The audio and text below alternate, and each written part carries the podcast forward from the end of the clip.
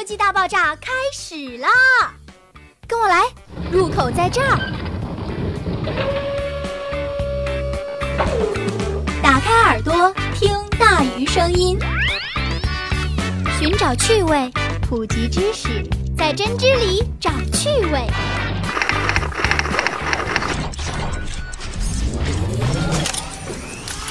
知识从未如此调皮。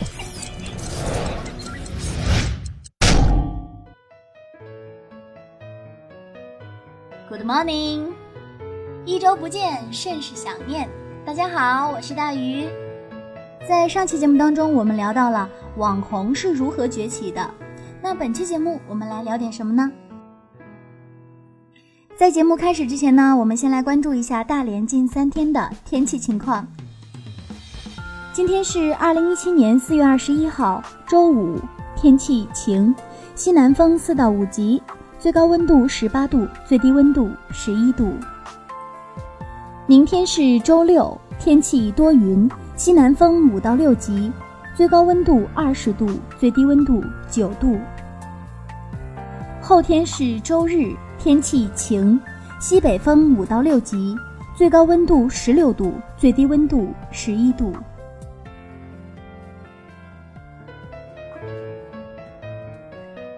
是感冒多发期，大家要注意多喝水，然后保持室内的空气畅通，这样呢才能更好的抵御细菌和病毒的入侵。周末到了，走去餐厅吃个饭吧。去餐厅坐在哪儿？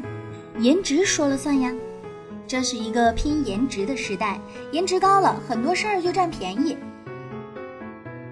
煎蛋网上一篇文章就告诉我们，你要是颜值不够，去餐馆吃饭都坐不上好位置。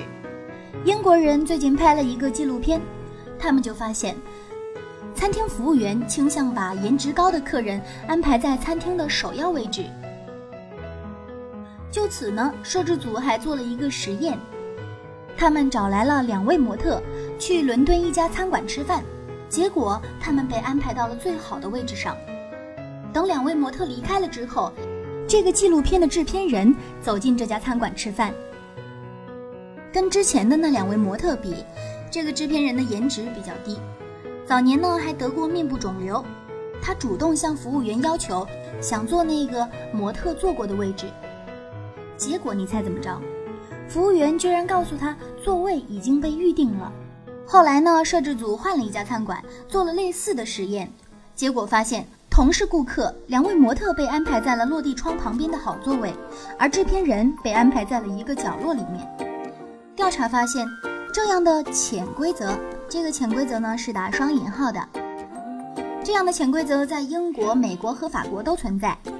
从餐厅的角度来说，把最好的座位留给颜值最高的顾客，相当于给餐厅免费做了一次广告。你想呀？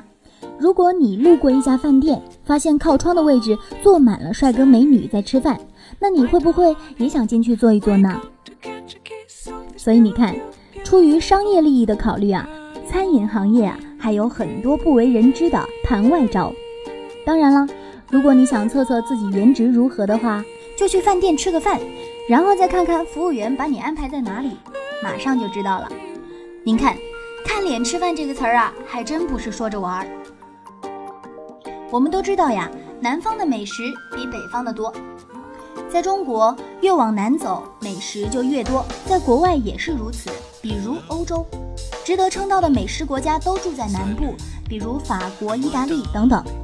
最近呢，关于美食呀，我还看到这样一个观点，非常有意思哈。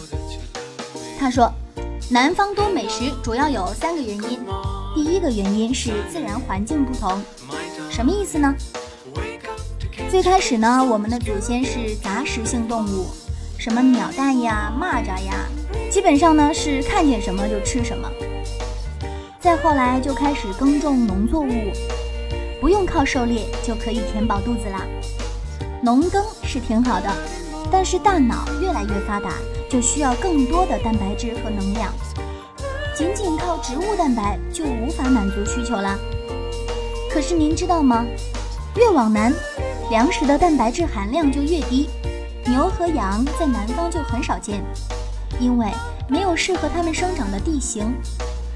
在南方呢，能够养猪和禽类，但是这些动物吃的东西几乎和人类完全一样，所以它们会和人类争夺食物，也就不太可能大规模饲养。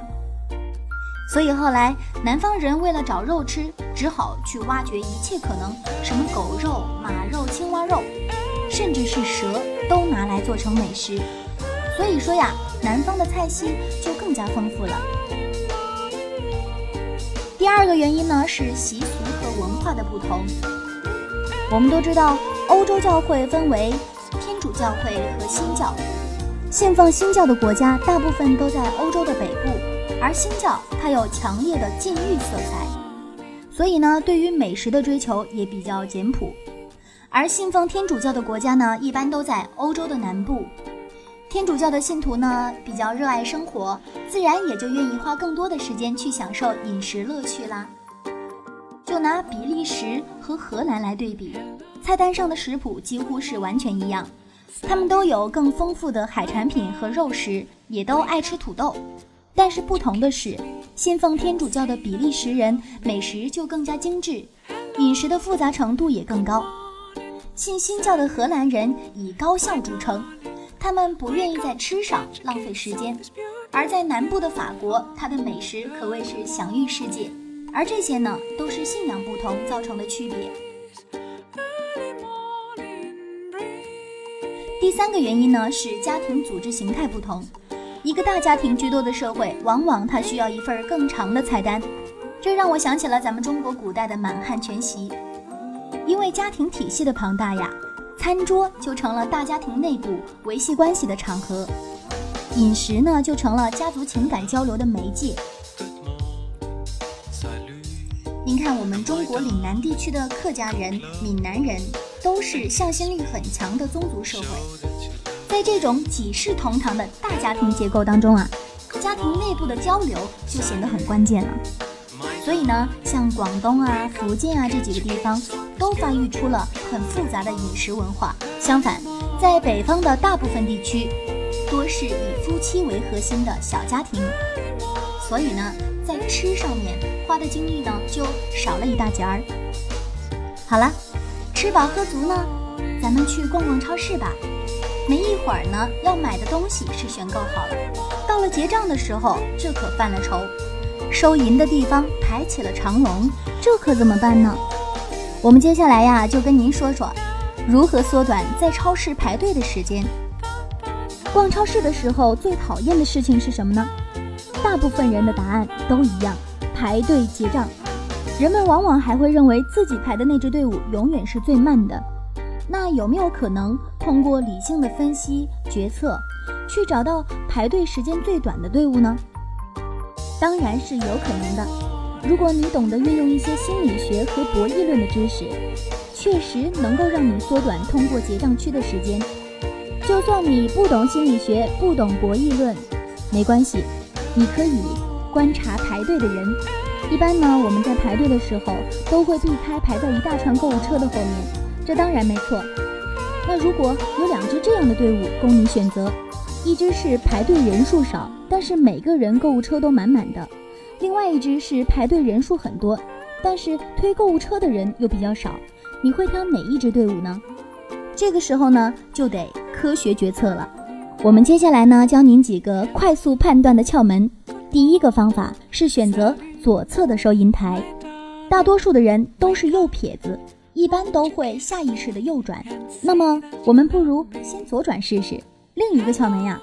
是咱们要尽量选择可以看得见收银员的这样一些收银台。你想，如果收银员能够看见等待付款的人的数量，那么他会动作更快些。排队这件事情呢，除了运气之外，你可能还需要懂一点心算、博弈论和心理学。其实，关于自己的队伍总是很慢这件事情，有一位叫做安德鲁的作家，他认为这其实是个概率问题。而在心理学研究上也显示，人们平均都会将自己的等待时间高估百分之三十六，这就加深了我们关于队伍慢的想法。而且自己站的队伍更慢这件事情会更容易被大脑记住，但迅速通过结账口就很有可能被大脑忽略掉。那长时间下来呢，就造成了我排的队伍总是最慢的这样的一个错觉。当然了，虽说队伍很慢这件事情既然是大概率事件，它又是心理学上很难克服的一个偏见。但是如果你掌握了刚刚咱们说的几个小技巧，你还是有办法比别人更快的通过结账区的。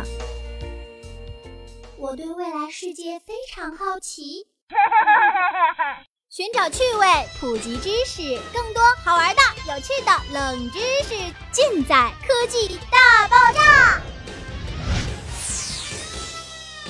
知识从未如此调皮。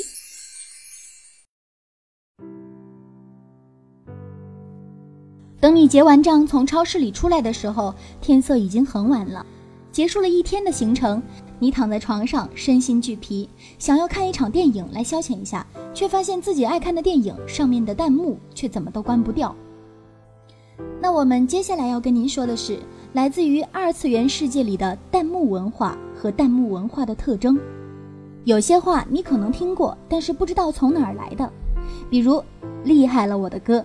前方高能预警，这些话呢，原本都只是活在视频的弹幕里。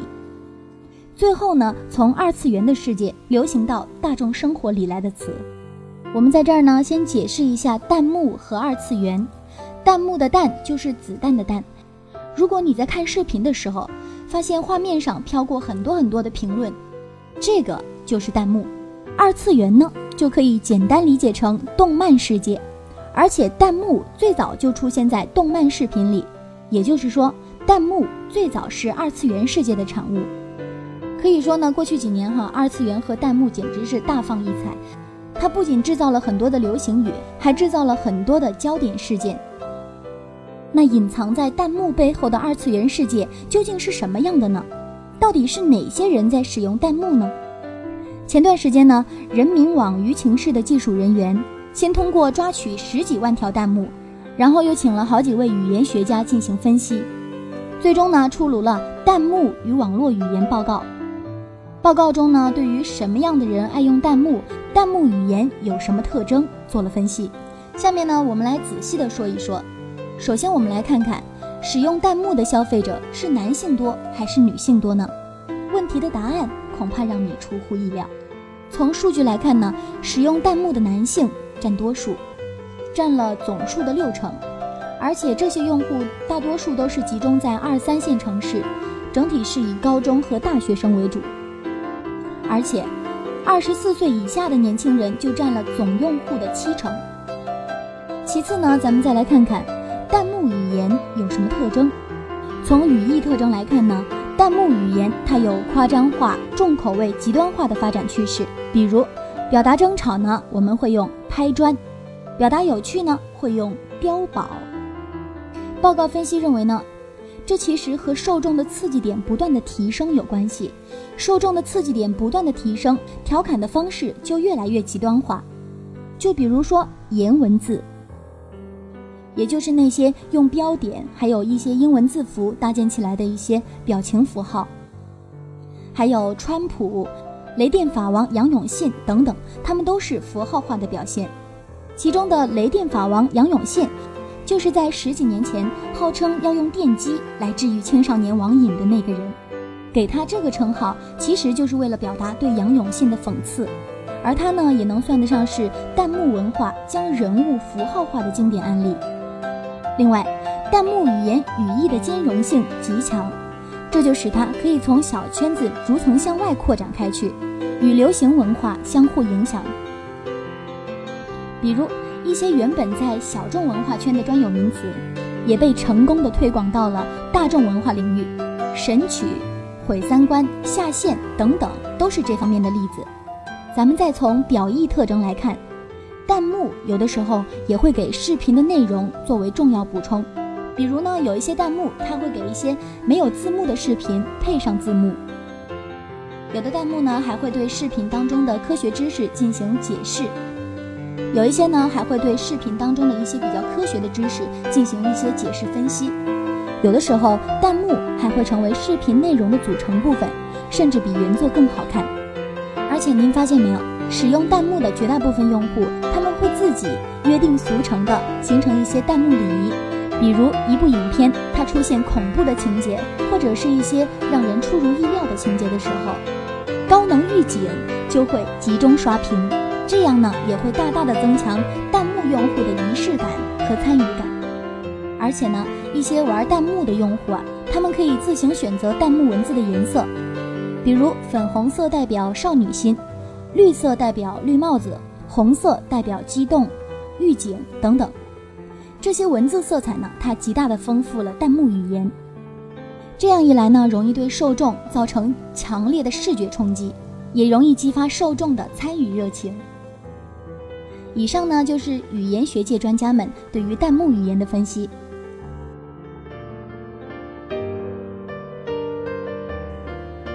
在节目最后呀，我们给大家分享两个有趣的冷知识。您知道手指被水泡过之后为什么会起皱吗？您知道吗？皮肤起褶皱其实是神经系统引发的。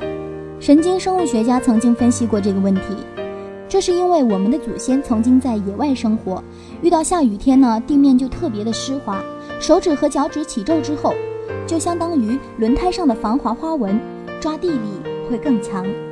第二个冷知识，我们说的是雕塑。如果你去欧洲旅行，你会看到很多广场上都立着英雄骑马的雕塑。关于骑马的雕塑，其实是有规矩的。您看，如果马驮着骑手，两只前蹄抬得很高的话，说明这个骑手呢，他是在战场上战死的。如果四个马蹄全部落在基座上，那说明这个骑手他死在自己家里的床上。如果马只抬起了一个马蹄，并且抬得很高，那说明这个骑手呢，他是在战斗当中受伤之后死去的。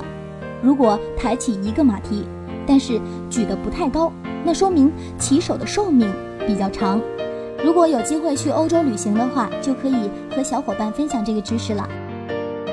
你看，书里呢不仅有漂亮的句子、重要的思想，很多冷知识，其实也很有意思。知识吗？下载蜻蜓 FM，关注大连艺术学院凤凰之声，收听更多好玩的、有趣的冷知识。大鱼带你长姿势。